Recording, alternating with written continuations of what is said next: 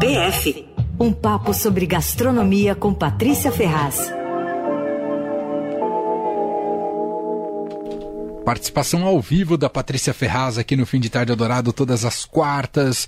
E nós vamos lá para o Rio de Janeiro. Que é Aí é uma... sim. Tá curtindo uma ressaca, é isso, Paty? Oi, Paty. Ressaca não, ainda tô aqui no impacto da festa dos melhores restaurantes da América Latina, que foi ontem no Copa.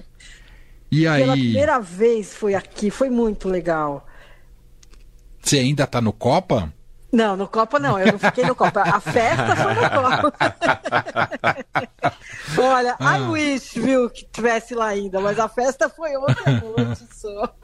E me conta, como é que foi, Paty? Foi muito legal, foi um show, assim. Bom, primeiro foi o primeiro, foi assim, foi o maior comparecimento de chefes e restaurantes desde o início do prêmio. Essa é a 11 primeira edição da América Latina, né? Todos os 50 restaurantes que estavam na lista, é, e, e, quase todos os que estavam na lista dos 51 ao 100 também. E é muito legal, o Rio tem muito apelo tal, né? E aí foi uma loucura, assim. E também estavam a maioria dos jurados, a gente não sabe porque são anônimos, né? Esses restaurantes eles são eleitos por um grupo de 300 jurados anônimos da América Latina. E a composição é a seguinte: são 34% são chefes e donos de restaurante, 33% são jornalistas e críticos e 33% são foodies. E aí cada jurado escolhe 10 restaurantes que tenha visitado nos últimos 18 meses e aí faz isso na lista de, na ordem de preferência, né, com os comentários, coloca a data da visita e tal. E 25% do júri muda a cada ano para tentar dar uma renovada, né? Mas olha, é, foi muito interessante, os resultados são muito legais. E, e, a festa começou com uma boa notícia, que foi o prefeito do Rio, Eduardo Paes, anunciou que o 50 Best 2024 vai ser no Rio de Janeiro de novo. Ah, que demais. É, isso é ótimo para a gastronomia e para o turismo da cidade, né? E dessa vez os caras foram espertos. O turismo do Rio, a Embratur tal, se uniram e eles fizeram o que os outros países fazem, sabe? Deu orgulho, assim. Fizeram uma produção para seduzir, assim, qualquer pessoa, de verdade. Conseguiram. Jornalistas, os chefes estavam todos encantados com o Rio, encantados com o Brasil e tal, né? Mas os caras fizeram um passeio de helicóptero em volta do Pão de Açúcar, viram amanhecer no Corcovado, é, subiram na cabeça do Cristo, entraram na cabeça do Cristo, Nossa. aí foram na quadra do Salgueiro, visitaram restaurantes que os caras estavam assim extasiados. Sensacional. Assim, com o Rio, sabe? Que é o que tem que fazer, porque é o que se faz mesmo por aí, né? Quem, quem quer promover o seu turismo mostra essas coisas. Né? Claro. E eu acho que isso vai ter um impacto muito positivo na gastronomia e no turismo, que a gente vai saber, por exemplo, nesses rankings e tal, a gente vai saber no ano que vem. E o ano que vem tem também no Rio, o, o que acho que vai ser em março, o Michelin, o, guia, o lançamento do guia Michelin. Então, eu acho que assim, é um momento que está com tudo, sabe? Uhum. Agora, deixa eu comentar o, o prêmio. O resultado do ranking. Os resultados. Bom, vou começar pelo Brasil, óbvio, né? A Casa do Porco manteve o quarto lugar no ranking, continua sendo o melhor restaurante brasileiro na lista. Esse resultado é ótimo, tinha muitos boatos de que ia que eles iam cair muito, porque o último ano foi complicado para o restaurante, o casal se separou, enfim, mas eles continuam trabalhando juntos e deu, acabou dando tudo certo, e a gente estava todo mundo na maior torcida, né? Especialmente porque o prêmio esse ano sendo no Brasil, o brasileiro tinha que estar, tá, pelo menos um entre os cinco primeiros da lista, né? claro, né? Verdade. Claro. E aí foi bacana, e foi super aplaudido e tal. E a Janaína Rueda levou o prêmio da melhor chefe da América Latina. Quer dizer, ontem ela só recebeu esse troféu, porque o prêmio já tinha sido anunciado uns dias atrás, né? Bom, ao todo tem oito brasileiros na lista. São dois a menos do que no ano passado, mas de modo geral os brasileiros subiram assim na posição do ranking, com duas exceções, né? Uh, dois restaurantes que caíram, mas a maioria foi subiu.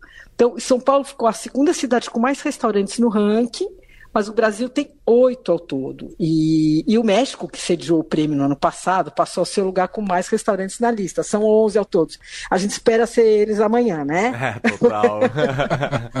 e aí, bom, aí a posição dos brasileiros ficou a seguinte: então a Casa do Porco em quarto, o Lazai subiu. Eu acho que todo mundo já viu a lista, mas o que eu queria era comentar um pouco de cada um. Então vou falar de novo, tá? O ranking. Não sei se vocês já falaram disso hoje. Não, não, não. estávamos te aguardando. Ah, bom. Então vou falar com maior honra aqui.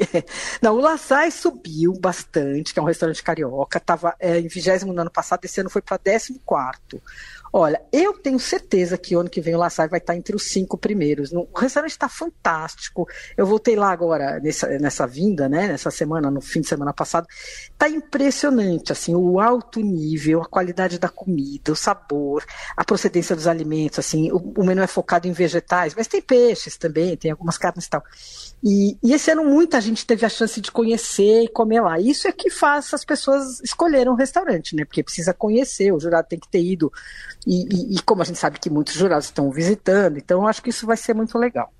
Bom, aí o, o outro brasileiro que vem na lista em seguida é o, é o 18º, que é o Metzi, esse é um sucesso extraordinário. É um restaurante mexicano de São Paulo, de um casal de jovens. Eu já falei deles, porque é bem impressionante a história deles. Eles são muito jovens, eles se conheceram na cozinha mexicana do Cosme, em Nova York. Ah, se apaixonaram, casaram tal. Ele é mexicano, ela é brasileira. Daí eles vieram abrir o restaurante aqui, as famílias ajudaram, não sei o quê. E aí começou a pandemia, assim que eles abriram, coitados. Mas arrasaram e o restaurante ganhou todos os prêmios. Estava uma cozinha é, mexicana contemporânea, nada a ver com Tex-Mex. Então, sim, eles têm os tacos, as tortilhas, mescal, mole e tal, mas tudo feito com técnica, com sofisticação, assim, é alta cozinha mexicana uma delícia, um único no gênero, assim, no país, e quem puder, que vá, em São Paulo. Bom, aí vigésimo Otec, é um restaurante sofisticado do Rio, alta cozinha, muito técnica, à base de produtos nobres e, e, e carta de vinho, assim, é uma das mais completas do Rio de Janeiro. Caiu oito posições, estava em décimo segundo no ano passado.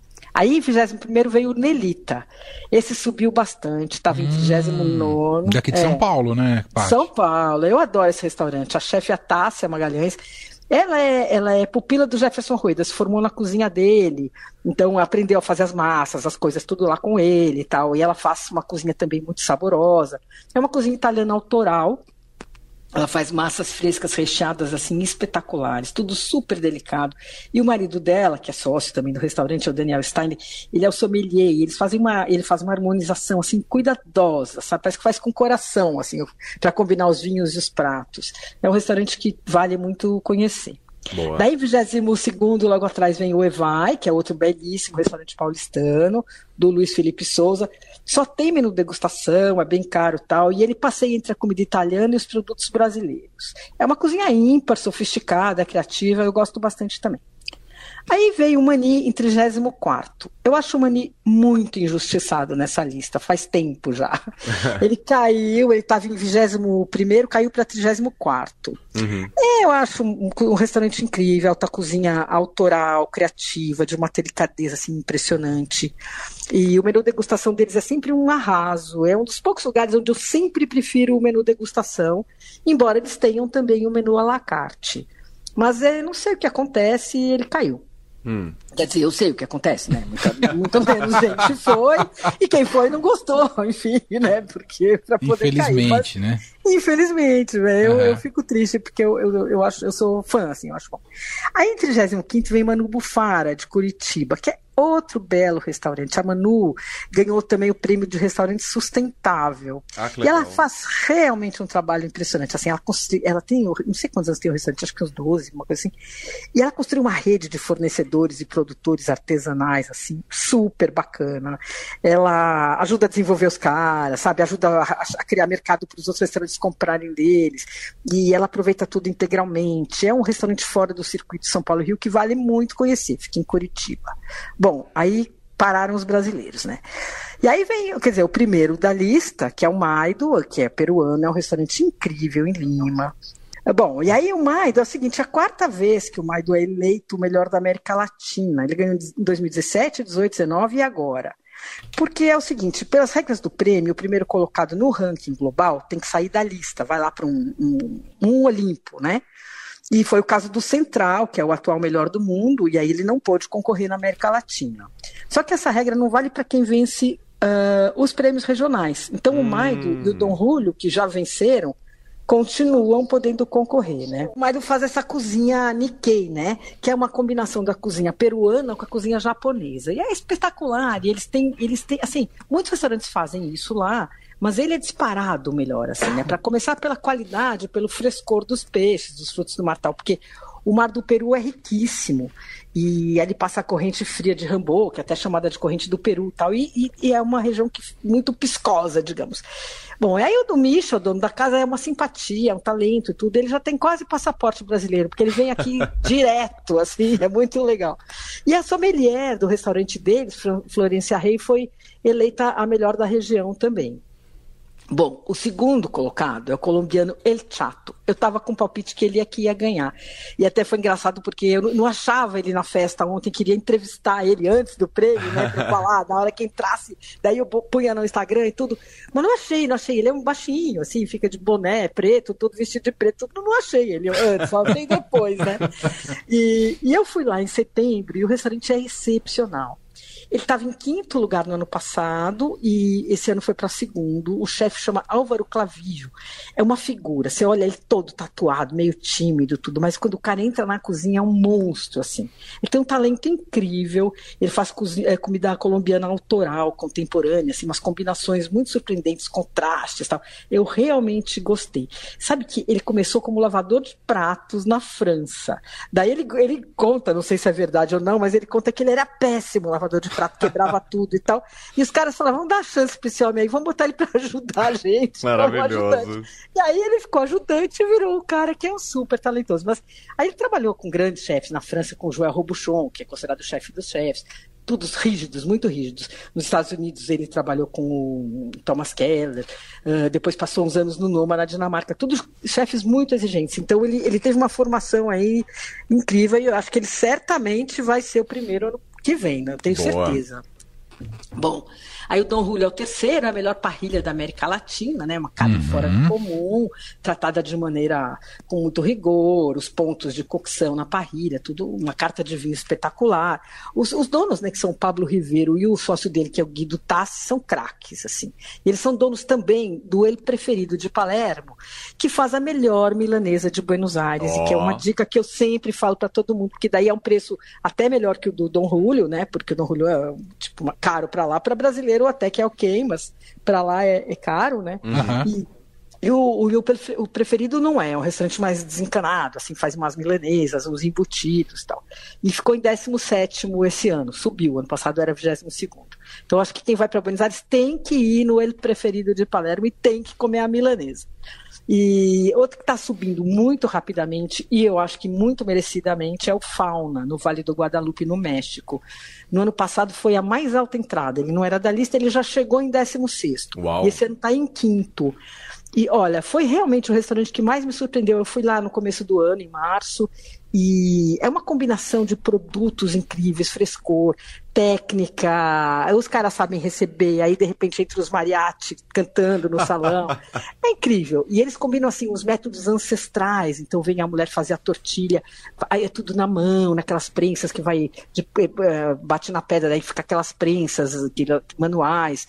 E, e, aí no meio disso também tem lá os equipamentos sofisticados, fica num vinhedo, no meio dos vinhedos em Ensenada é a região vinícola do México, que eu nunca nem muito sabia direito, mas fui lá e é incrível. Assim, tem outros dois, três restaurantes nessa região que também estão no ranking.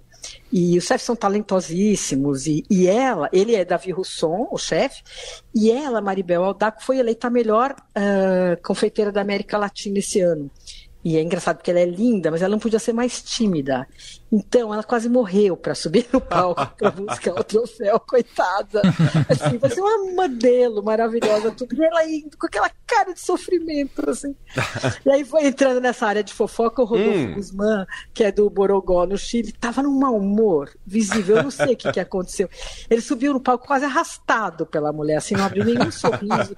E eu pensei, nossa, ele deve ter caído muito, mas não, ele subiu, ele estava em décimo foi para nono.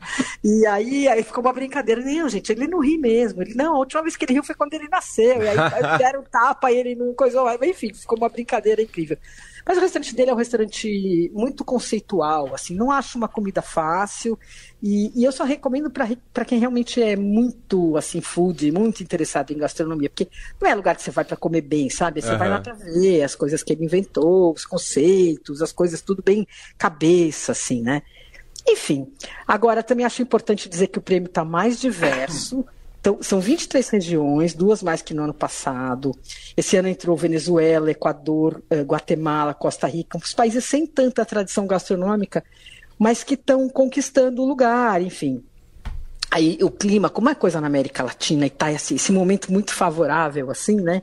É, os chefes da, da, O que está acontecendo é que assim, os chefes, eh, eles estão, ficaram muito amigos, estão cozinhando muito juntos, então vem um. Da, um pouco isso é coisa de assessoria de imprensa que marca, que tem cliente aqui e lá e traz os dois para cozinhar e leva os dois lá. Uhum. Só que isso está mudando bem o cenário e, e os caras estão amigos, aí fazem colaborações tal. Isso está fortalecendo muito a cozinha da América Latina, assim, como um bloco, sabe? Com um bloco forte, animado, vibrante e tudo. Uhum. E a gente não pode esquecer que pela primeira vez, em quase 20 anos do prêmio, o melhor do mundo é um latino-americano. É, é verdade. Central. É. É. E, e, os chefes estavam lá, o Virgílio e a Pia Leon estavam na festa, e ela é dona também do COI, que ficou em sétimo lugar, e ele também do Mil, nos anos, que agora já perdi que lugar estavam. E, e o Misha, que é o dono do Maido, falou muito bem no palco. Ele disse o seguinte: olha, a gente tem que celebrar, não é o Maido que ganhou, tal, é celebrar a América Latina que está vivendo um momento incrível. E a gente tem que consolidar isso. Verdade. A gastronomia tem que consolidar, né? Então foi, foi bom. O prêmio foi apresentado pela Dani Camilo, que é uma ex-dona de restaurante, atualmente ela é consultora de alimentos e bebidas. E ela mandou bem, porque é raro os apresentadores pronunciarem corretamente os nomes dos restaurantes, né? Ela acertou em cheio. Enfim, foi um festão. Aí acabou a festa, teve uma comida boa, passou um picadinho, passava umas coisas lá. Uh, e aí depois teve um after party que foi no Hotel Fermon, mas esse eu fugi, porque eu já tava morrendo de cansado. Todo mundo, vamos, melhor vamos, você sim, fugiu, tô indo, peraí, já tô indo lá. É, não, eu, eu tô na semana inteira aqui numa pauleira, né, de restaurante e tudo, e aí já era tipo uma da manhã, eu falei, ah, eu vou ali e já venho, né? muito bom. Mas é, enfim, mas é foi isso. muito bacana e deu muito orgulho, assim, de, de, ser tudo bem feito, sabe? Das pessoas estarem amando o Rio. E eles não mascararam de nenhum tipo, assim. A, uma menina da assessoria da Embratur me contando. Não, a gente foi em lugar que tem gente dormindo na rua, ficou gente dormindo na rua. E todo mundo viu. Claro. Enfim, uma cidade como ela é mesmo, né? É isso. E, enfim, então é isso. Então foi bacana. Eu ainda tô aqui nesse efeito do, do prêmio. Muito bom. Demais. É... A Paty. Então... Fechamos, Paty? Fechamos, fechamos. Vocês têm alguma coisa para falar, para perguntar? Alguma coisa? Não, não, é, não dá mais tempo também. Ah, então tá Daqui a pouco a voz do Brasil está invadindo aqui o programa. Ah, bom. Então, então vamos te deixar. aguardamos no seu retorno aqui para São Paulo, tá bom? Tá bom, beijo para vocês. Beijo, pai. Tchau. Fim de tarde. Eldorado.